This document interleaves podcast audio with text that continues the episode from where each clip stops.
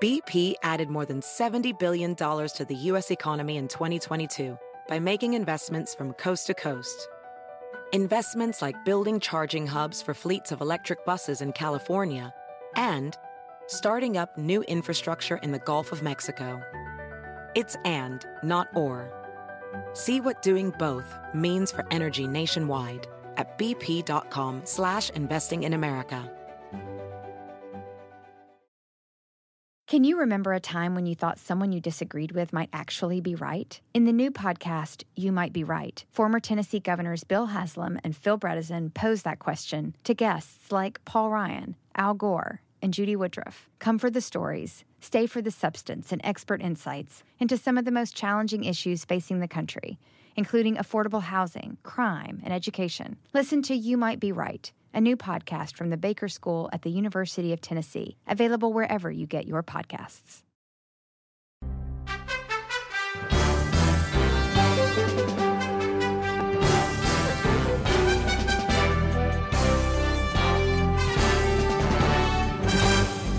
Hola, ¿cómo estás? Soy Fernando Espuelas desde Washington. Muy buenas tardes y gracias por acompañarme.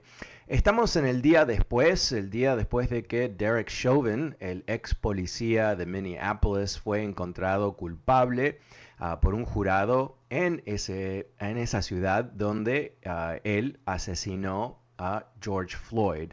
Uh, un asesinato que ahora él bueno, se encuentra en cárcel, se encuentra eh, eh, en una situación donde en las próximas semanas se va a determinar cuánto tiempo va a tener que quedarse en cárcel.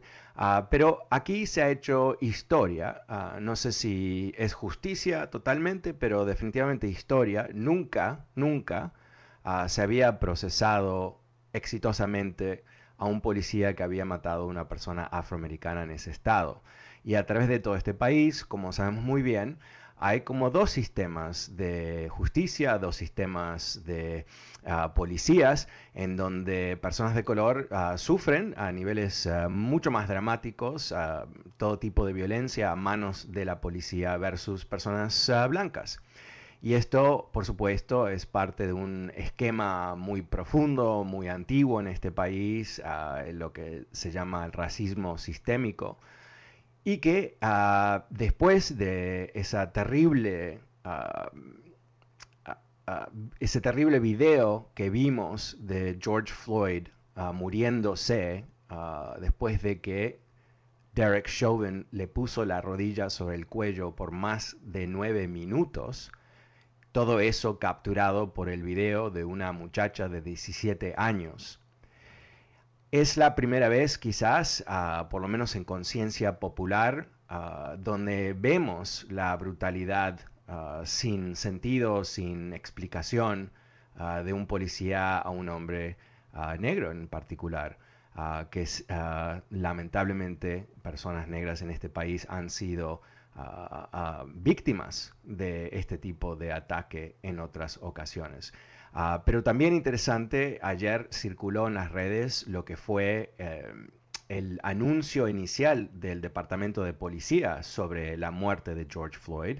Y te confieso que cuando lo leí me parecía eh, tan trágico porque es una mentira entera en blanco y negro, básicamente alegando que George Floyd se murió como que estaban ahí hablándole y, y, necesitaba ayuda y llamaron a la ambulancia, pero lamentablemente se murió.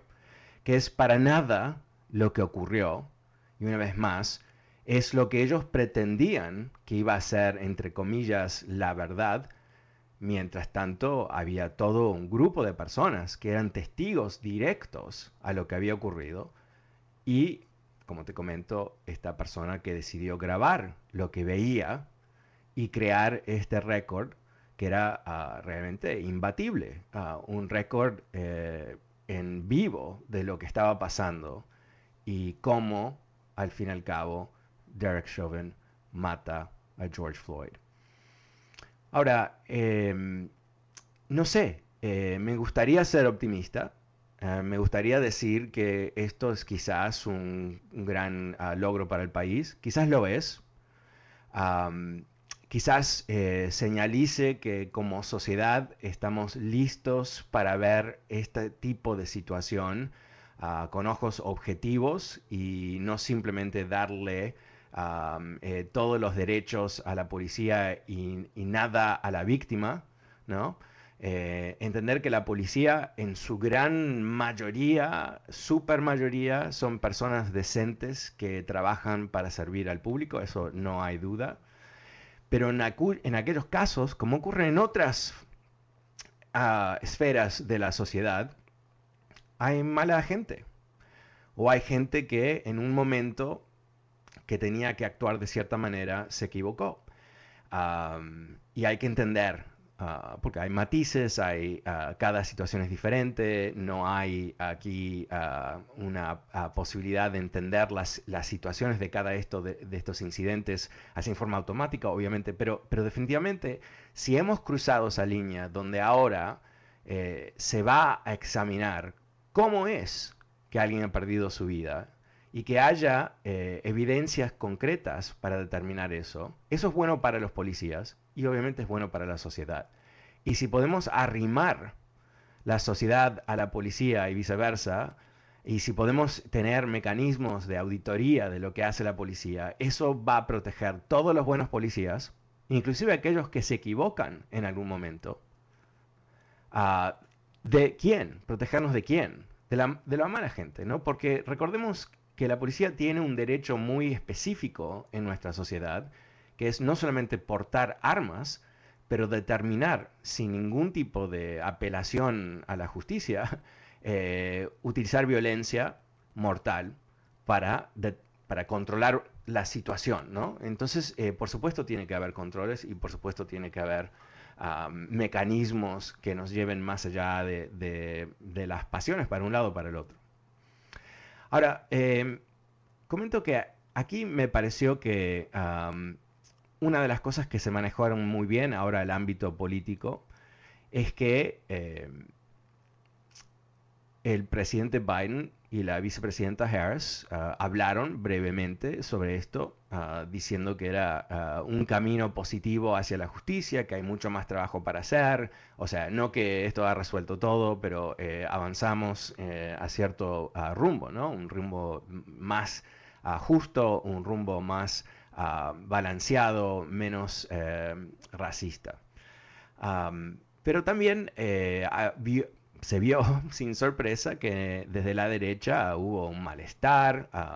Tucker Carlson, que es el, el superestrella de Fox News, le dio un ataque de nervios eh, en una entrevista cuando él entrevistaba a un policía o ex policía creo que era que decía, no, es que ponerle las rodillas más de nueve minutos sobre el cuello de una persona, por supuesto no fue apropiado, ¿no?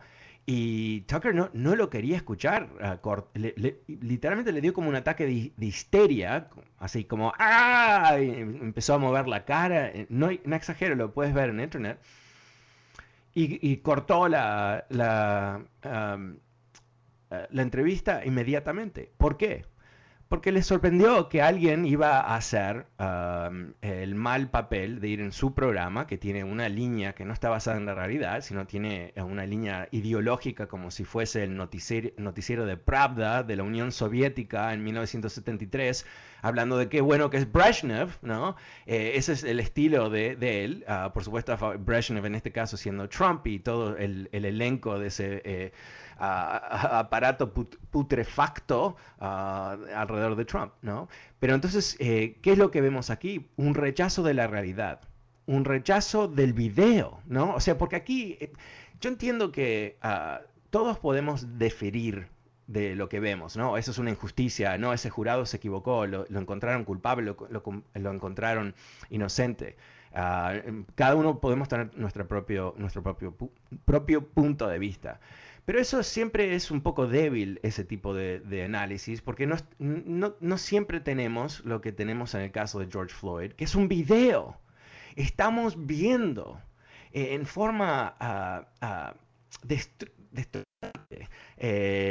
una forma que realmente eh, es, es brutal verlo, cómo este tipo, Derek Chauvin, mata a George Floyd. Entonces, decir que esto es un invento, que es una injusticia para el policía y todo eso, e, es literalmente decir, no voy a acatar lo que podemos todos ver, o inclusive, quizás es peor, sí lo vi y no me importa, ¿no? Sí vi, pero lo, justifico de alguna manera, como que si fuese justificable lo que hizo este tipo. Y, recordemos que este es un caso también muy histórico, porque aquí ah, muchas, muchas veces lo que ocurre es que un policía hace algo mal y ningún otro policía quiere ser testigo y se convierten en testigos hostiles en el mejor de los casos, ¿no? Porque el the, blue wall, the blue line, eh, toda esta idea de que los policías se cuidan uno al otro y nunca, no, se protegen sí o sí, porque ellos están ahí en, en el máximo riesgo y todo el resto. Ok,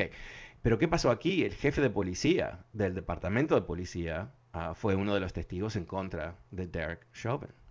Ah, diciendo que eso no es el procedimiento que se les enseña, que él, para él era ah, no apropiado, no era razonable, que es una condición legal. Hubo otros expertos más que dijeron lo mismo, policías activos, ¿no? O, sea que aquí lo que hemos visto también es que este video le ha abierto la puerta a gente decente en el entorno policial, en donde se prestan a, validar lo obvio, que no hay entrenamiento para casi, bueno, no, ahorcar básicamente, no sé si esa es la palabra apropiada lo que pasó, pero eh, matar, uh, ¿no? asfixiando a, una persona ah, de esa manera. Así que quizás vamos a ser optimistas, quizás estamos frente a un, nuevo panorama. Ah, también, porque aquí tenemos el lujo, y lo voy a decir como lujo, debería ser lo más normal del mundo, pero el lujo de una administración súper competente. Entonces, eh, Merrick Garland, el Attorney General de Estados Unidos, anuncia hoy una investigación federal sobre el Departamento de Policía de ah, Minneapolis. Entonces, ellos van a entrar, esto es totalmente normal, lo hicieron en Los Ángeles en algunos momentos, lo hicieron en Nueva York, lo hicieron en, creo que en Washington inclusive, donde los policías habían, este, se habían alborotado y tuvieron que ser controlados y vinieron los federales y crearon, investigaron, determinaron. Arpaio, ¿recuerdas Arpaio? Arpaio terminó siendo demandado por el gobierno federal. Bueno, e, este es la misma cosa. En fin, entonces ahí va a haber uh, preguntas y respuestas, va a haber análisis y va a haber, uh, te aseguro, un nuevo estatuto o algún nuevo ah, reglamento para la policía en Venezuela. Sí, va a cambiar las cosas. Al mismo tiempo, te comento que eh, hoy Biden habló de lo que se logró, 200 ah, millones de vacunas ya ah, inyectadas. o sea, siete días antes de la meta de la meta más alta, la meta original, si recuerdas, era 100 millones, él la subió a 200 millones en los primeros 100 días y ahora se lo, ya se logró. Esto es eh, para mí eh, fundamental porque si uno ve las necesidades de la gente de Estados Unidos, número uno, esto, toda encuesta coincide, no hay, no hay variedad en, en, eh, bueno, hay variedad por, por región, pero básicamente todos queremos que resolver la pandemia. Entonces, esto es fundamental. ¿Cuál es la segunda preocupación de los estadounidenses? El tema económico. Y ahí, ah, por supuesto, fue ah, aprobado mm, semanas atrás ¿no? el, plan de rescate de Biden, como él había prometido. Entonces, eh, yo creo que eh, estamos frente quizás a un escenario bastante positivo. Hay razones para ser optimista. ¿Cómo lo ves tú? El número es 844-410-1020. Ahí va mi perro, ¿no? Porque siempre eh, voy a tener que pedir la Univision que me den un, honorario para mis perros porque salen tanto en este programa, ¿no? Me imagino que te deben divertir montones como a mí. Así que vamos a tener que rentabilizar los perros. Ah, vamos a ir a las líneas con Mario. Hola Mario, ¿cómo te va? Buenas tardes. Ah, a ver, vamos con Miguel. Hola Miguel, buenas tardes. Sí, Fernando, buenas tardes. Hola. Un placer saludarlos a Fernando. Te quería preguntar, eh, tú que sabes más y sabes lo que sigue, tengo dos, dos puntos que te quiero decir. Primero, el primero es que si pudieras tú ayudarnos a los salvadoreños a agarrar más información a, referente a Nayib Bukele y pudieras hablarlos un poquito en uno de tus programas, porque a mí me tienen confundido, no sé si mucha gente dice que es un gran presidente, que es un futuro de lo mejor que va a haber en la historia de El Salvador, y otras personas lo critican que no es cierto, que es una mala persona, pero yo he visto tanta cosa que todo el mundo habla de él, todo el mundo le hace canciones. Yo todas las veces que he escuchado canciones a presidente eran puras, puras canciones malas para hablar más de ellos y en este caso no está pasando eso.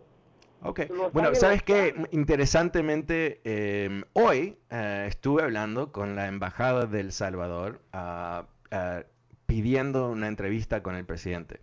Así que em, eh, no me dijeron que sí, no me dijeron que no, me dijeron que iban a pasárselo a presidencia, así que vamos a ver, quizás lo vamos a tener en el programa. Así que em, no sé cómo hiciste tú para conectarte conmigo, pero ahí estamos ah, pensando exactamente lo mismo. Ah, sería muy interesante. Sí, porque em, el motivo que quiero hablarles fundamental es, ah, ¿no? Eh, ¿Qué está pasando en la frontera de Estados Unidos? y cómo él ve la relación con Biden y qué, se va a poder lograr.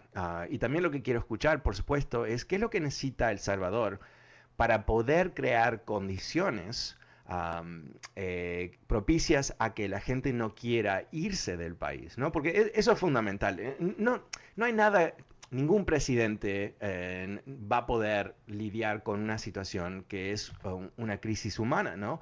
La gente se quiere ir por razones que es mejor viajar en forma totalmente peligrosa a través de varios países, en algunos casos, eh, a través de desiertos y todo tipo de, condiciones súper terribles, eh, exponerse a violencia de, todo tipo de reo en las calles, en las vías, en los trenes y todo el resto, cosas que todos sabemos muy bien, y después llegar a Estados Unidos y, quizás ni, ni, ni poder cruzar, o inclusive cruzar y después tener una mala situación, o lo que sea, ¿no? ¡Wow! Esa decisión es una decisión tan, tan difícil, uno tiene que entender la motivación para irse, porque no es que vienen aquí, ¿no? Y que, honestamente, no, hay un grupo de inmigrantes, ok, ah, mis familiares se beneficiaron de esto, así que lo voy a decir. Yo tengo familia de Cuba que aterrizaron, bienvenidos, bravo. Inmediatamente papeles, ayuda, etcétera, etcétera. Perfecto, muy contento que mi familia se benefició de eso, pero eh, obviamente gente que está cruzando la frontera no está siendo recibido con ese tipo de infraestructura. No digo que debería estar o no, pero el punto es que no. Entonces, y ellos lo saben, no saben que hay un paraíso ah, cuando llegan a Estados Unidos, no saben qué va a pasar, ah, el riesgo es altísimo ah, y obviamente hay un nivel de incertidumbre que por, supuesto es, parte de, lo que ellos han decidido que es mejor que quedarse en El Salvador. Entonces, eso es lo que yo quiero entender.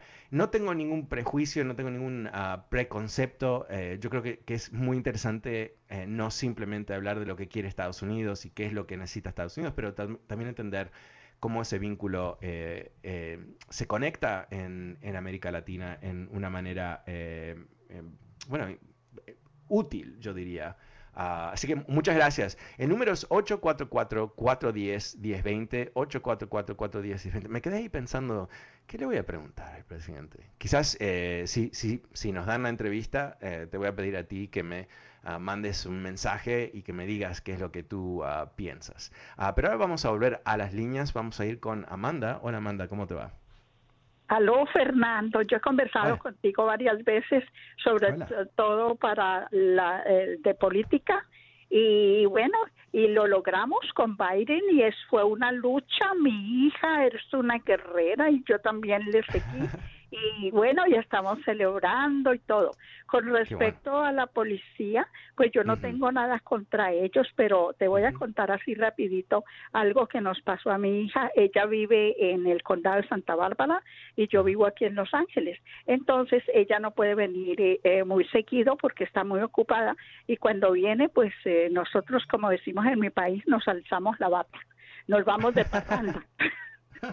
y nos tenemos un lugar que nos gusta mucho en Redondo Beach y ahí estuvimos, pero somos muy mesuradas con la bebida y mi hija, como ella, eh, te digo que no viene muy seguido, ella eh, fue la que tomó y yo solamente me tomé una cerveza porque era verano. Eh, nos quedamos como casi cinco horas en ese lugar, bailamos Y, todo.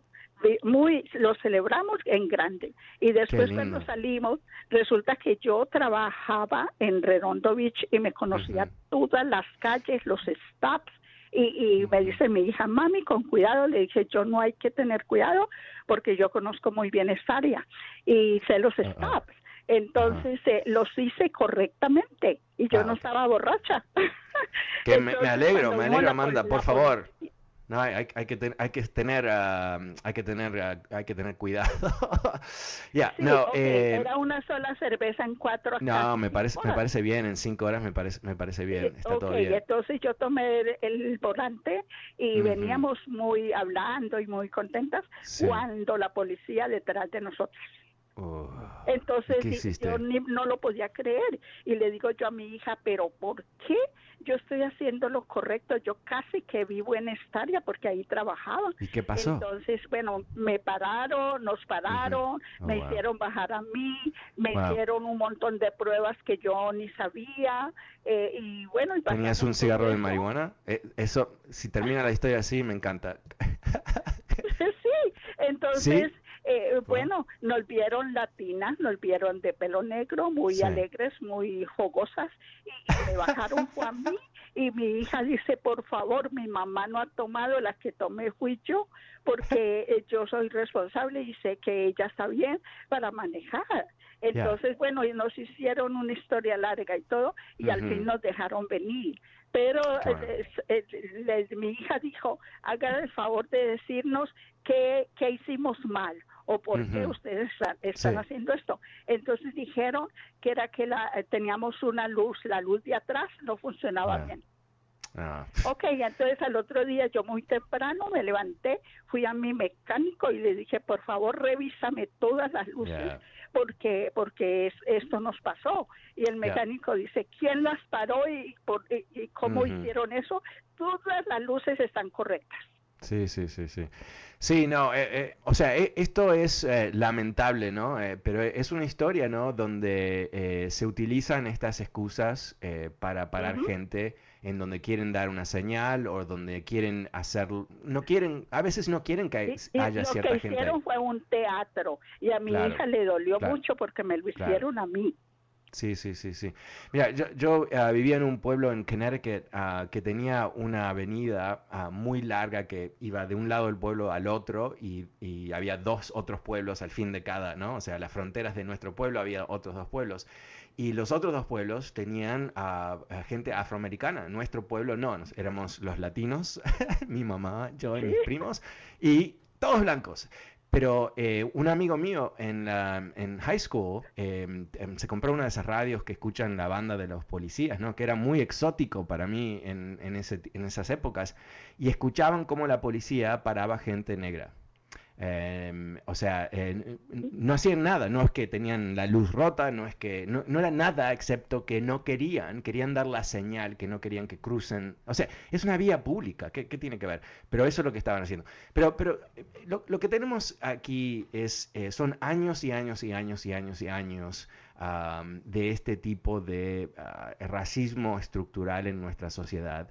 Eh, obviamente que ha copenetrado eh, muchos departamentos de policía, ah, pero también sabemos que eso se puede resolver, ¿no? Sabemos que hay mecanismos para hacerlo y yo creo que llegar a este punto en donde eh, por lo menos tenemos justicia para ah, George Floyd es muy positivo para el país y creo que nos debe dar mucha confianza de que inclusive eh, con todos los imperfectos de este país todavía tenemos la posibilidad de encontrarnos con la justicia. Bueno, vamos a lo siguiente, vamos a encontrarnos con un comercial, pero yo vuelvo enseguida, no te vayas.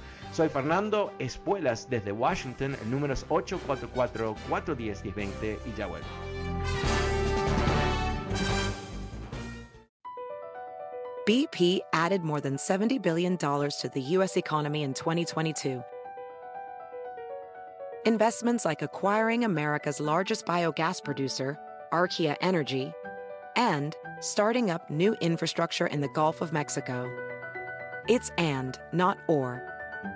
See what doing both means for energy nationwide at bp.com slash investing in America. Is America's primary system working? Is the Electoral College still the best process for electing a president? Could a third party candidate ever be successful? In a new season of You Might Be Right, former Tennessee governors Bill Haslam and Phil Bredesen gather the country's top experts to explore these issues and more as we approach the 2024 presidential election. Listen to You Might Be Right, a new podcast from the Baker School at the University of Tennessee, available now wherever you get your podcasts.